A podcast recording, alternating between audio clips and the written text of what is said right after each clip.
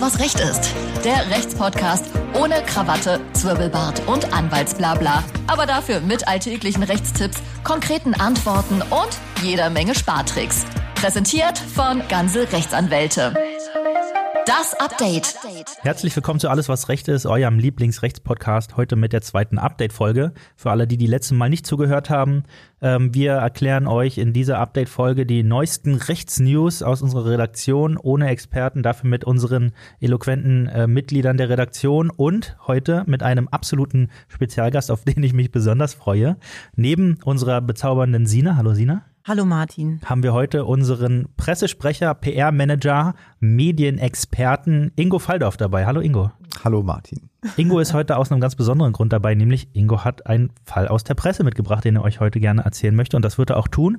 Insgesamt gibt's heute für drei Personengruppen ähm, was zu lernen oder was mitzunehmen und zwar einmal Immobilienbesitzer, ansonsten noch mh, Rollerfahrer, würde ich sagen, und Liebessuchende. Ja, das sind so die drei Kategorien, die heute was mitnehmen. Decken wir auch, glaube ich, alle mit ab. Ich denke, wir da, da decken wir einen Großteil der Bevölkerung mit ab. Und ich würde einfach mal Sina dich bitten, äh, loszulegen. Was hast du uns denn bitte mitgebracht? Martin, was ich äh, euch heute mitgebracht habe, ist äh, folgende Geschichte. Es geht nicht genau um Roller, es geht um um E-Scooter. Das sind diese kleinen Tretroller mit diesem Elektromotor, Ah, die ja. man halt heute nur noch heutzutage nur noch vereinzelt anfindet. Im Sommer waren die gefühlt zu tausendfach auf den Straßen zu finden. Und äh, wir haben uns genauer damit beschäftigt, ab wie viel Promille man denn seinen Autoführerschein los ist, wenn man mit einem E- E-Scooter unterwegs ist. Und da gab es einen Fall im Sommer, da wurde ein junger Mann wurde angehalten, der war mit einem E-Scooter E-Scooter unterwegs. Und äh, die Polizei haben dann gesagt, oh, oh, hat der vielleicht ein bisschen was getrunken? haben Bluttester angeordnet und er hatte auch einen Wert von, Promillewert von 1,54 vorzuweisen. Das ist einiges. Und dann ist der Fall halt auch sofort vom, äh, vor das Amtsgericht Osnabrück gegangen und er musste seinen Führerschein abgeben. Nun ist es so, dass wenn man mit einem Fahrrad unterwegs ist und man hat Alkohol getrunken, dann ist es ab einem Grenzwert von 1,6 Promille, da kann man sich halt schon ziemlich sicher sein, dass man da seinen Führerschein abgeben muss. Bei Autofahrern ist es natürlich ein bisschen runtergesetzt. Da sprechen wir bei einer Promillegrenze 1,1. So, da, spätestens da ist man eventuell sein oder wahrscheinlich seinen Führerschein los. Und das hat dieser Mann als Grundlage dafür genommen, als Argumentationsgrundlage und hat gesagt, pass mal auf, ich leg da jetzt Beschwerde ein. Das kann ja wohl nicht alles eu euer Ernst sein. Ein E-Scooter ist ja wohl eher mit dem Fahrrad vergleichbar als mit dem Auto. Und äh, ich möchte jetzt nicht irgendwie meinen Führerschein abgeben, sehe ich nicht ein. Die Richter hingegen waren komplett anderer Auffassung und haben gesagt, äh, pass mal auf, da können wir jetzt keinen großen Unterschied machen bei der Gefährlichkeit zwischen diesen zwei Typen von Kraftfahrzeugen. Und du musst deinen Führerschein abgeben, 1,54 Promille ist viel zu viel, da hätte einiges passieren dürfen. Und so ist es nun und deswegen kann man auch in Zukunft davon ausgehen, dass man mit einem E-Scooter unterwegs ist und man hat über 1,1 Promille, dass man da ganz schnell mal seinen Führerschein los wird. Also da auf jeden Fall auch aufpassen und am besten halt auch gar nichts trinken. Und man muss halt auch so sagen, die, das Urteil macht halt auch dahingehend Sinn, weil es gibt ja auch diese E-Bikes und S-Pedelecs, das sind ja auch diese Fahrräder, die mit einem kleinen Elektromotor angetrieben sind. Und die werden sowieso schon seit jeher als Kraftfahrzeuge behandelt. Und wenn man da so wie, also egal ob mit Auto oder S-Pedelec, wenn du über 1,1 Promille hast, dann musst du damit rechnen, dass du einen Führerschein los wirst. So ist es, so ist die Rechtslage. Also aufpassen, am besten gar nichts trinken. Und für all diejenigen, die in letzter Zeit irgendwie einen Bußgeldbescheid bekommen haben, Punkte, Fahrverbot, egal worum es bei euch geht, wir bieten auf unserer Website eine kostenfreie Bußgeldprüfung an. Und wenn ihr Probleme habt, kommt zu uns, lasst das prüfen, ob man da irgendwie noch was gegen machen kann, ob man da Einspruch ähm, einlegen kann. Und dann gucken wir mal. Vielen Dank, Sina. Also, wer mit E-Scootern betrunken fährt, wird behandelt, als wenn er mit dem Auto betrunken fährt. Ja, gehen wir davon aus, ne, nach diesem Urteil. Ja. Ich würde einfach mal weitermachen. Und zwar habe ich die Liebessuchenden äh, thematisiert in äh, den letzten Tagen. Jeder kennt es, alle elf Minuten verliebt sich ein Single über Parship. Äh, der Spruch äh, geht durch die deutsche Fernsehlandschaft wie kein zweiter. Ähm, die wenigsten kennen aber den Preis für diese Liebesgarantie. Nämlich satte 524 Euro im Jahr kostet das Premium-Abo mit allem drum und dran. Und dieses Premium-Abo beschäftigte kürzlich sogar den Europäischen Gerichtshof. Und man muss sagen, äh, Parship hat keine Liebe von den Richtern bekommen. So viel äh, schon mal vorab. Ähm, der Europäische Gerichtshof hat äh, nämlich nicht darüber entschieden, ob der Preis gerechtfertigt ist, das kann ja jeder für sich selbst überlegen, sondern es ging um eine Liebessuchende, die das Premium-Abo abgeschlossen hat und sich aber nach kurzer Zeit, vier Tage um genau zu sein, es wieder anders überlegt hat. Äh, ob sie zufrieden war mit dem, äh, unzufrieden war mit dem Service oder ob sie vielleicht schon in den ersten Tagen die große Liebe gefunden hat, man weiß es nicht. Jedenfalls hat sie den Vertrag widerrufen.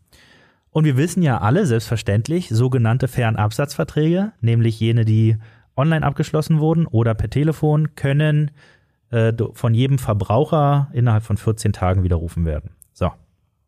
Soweit dazu. Das Problem im Fall Parship war aber, beim Abschluss dieses Abos hat äh, die Kundin ausdrücklich erklärt, dass sofort, also noch vor Ablauf der 14-tägigen Widerrufsfrist, mit der Partnervermittlung losgelegt werden soll. Deshalb hat die Partnerbörse gesagt, ja, okay, kein Problem, Widerruf machen wir, aber wir haben ja schon ordentlich für dich gearbeitet. Deshalb kriegst du von deinen 524 Euro, die du bezahlt hast, 130 zurück. Das heißt also, für vier Tage Partnervermittlung hat Parship knapp 400 Euro berechnet. 100 Euro pro Tag. Ja, das ist doch mal ein schöner Preis. Die Kundin fand das natürlich nicht in Ordnung und äh, zog vor Gericht ähm, und so landete der Fall dann halt äh, in Europa äh, oder beziehungsweise vor Europas höchstem Gericht.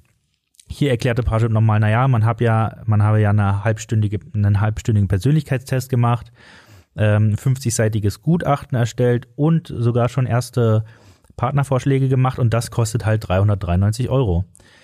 Die Richter am Europäischen Gerichtshof sagten dazu schön und gut, aber das hättet ihr ja vorab mal schreiben müssen, dass ihr für diese Leistung diesen Preis abrechnet.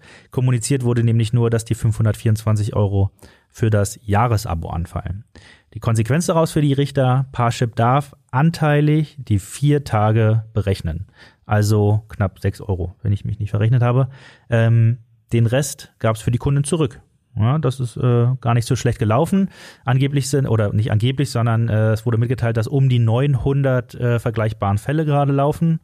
Ähm, insofern für diejenigen, die in der gleichen Situ Situation sind, haben wir auf unserer Webseite ein Musterschreiben erstellt und kostenlos zur Verfügung gestellt. Ähm, das muss man einfach nur mit den eigenen Daten bestücken und an Parship schicken, wenn man widerrufen hat äh, und nur ganz wenig Geld zurückbekommen hat dann schickt man einfach dieses Schreiben an Parship und hoffentlich äh, lenkt Parship jetzt angesichts dieses EuGH-Urteils ein und man kriegt sein Geld zurück. Ja. So viel äh, für all jene, die gerne verliebt sein möchten, Sina. Na gut zu wissen. Dankeschön, Martin. Sehr charmant. Sehr charmant. Ja, ich weiß. Und ähm, jetzt kommen wir auf den Moment, auf den alle schon äh, hingezittert haben. Nach meiner Ankündigung, jetzt ist Ingo dran und Ingo hat, fast, hat was für diejenigen mitgebracht, die äh, ein Haus besitzen oder eine Wohnung. Das geht auch. Genau, danke Martin. Das spannendste Thema kommt jetzt natürlich zum Schluss. ähm, und zwar habe ich mitgebracht einen, äh, einen Artikel aus dem Handelsblatt. Ähm, und zwar berichtet das Handelsblatt jetzt Anfang der Woche über einen, ein, einen Fall, ähm, hier, der, der hier in Berlin spielt. Äh, wir gehen ein paar Jahre zurück. Im Jahr 2017 kaufte sich ein britisches Paar eine Wohnung in Kreuzberg äh, für schlappe 550.000 Euro als ja ein Schnäppchen ne, als als äh, als sozusagen Anlage und nahm dafür auch zwei Kredite bei der Commerzbank auf über diese Summe. So soweit nichts Besonderes. Ähm, jetzt gab es aber dann ein paar Jahre später äh, die Situation, dass das Paar eben äh, schnell an Geld musste und dann die Entscheidung traf, diese Wohnung wieder zu verkaufen vor, vor sozusagen der Zurückzahlung dieses Kredits.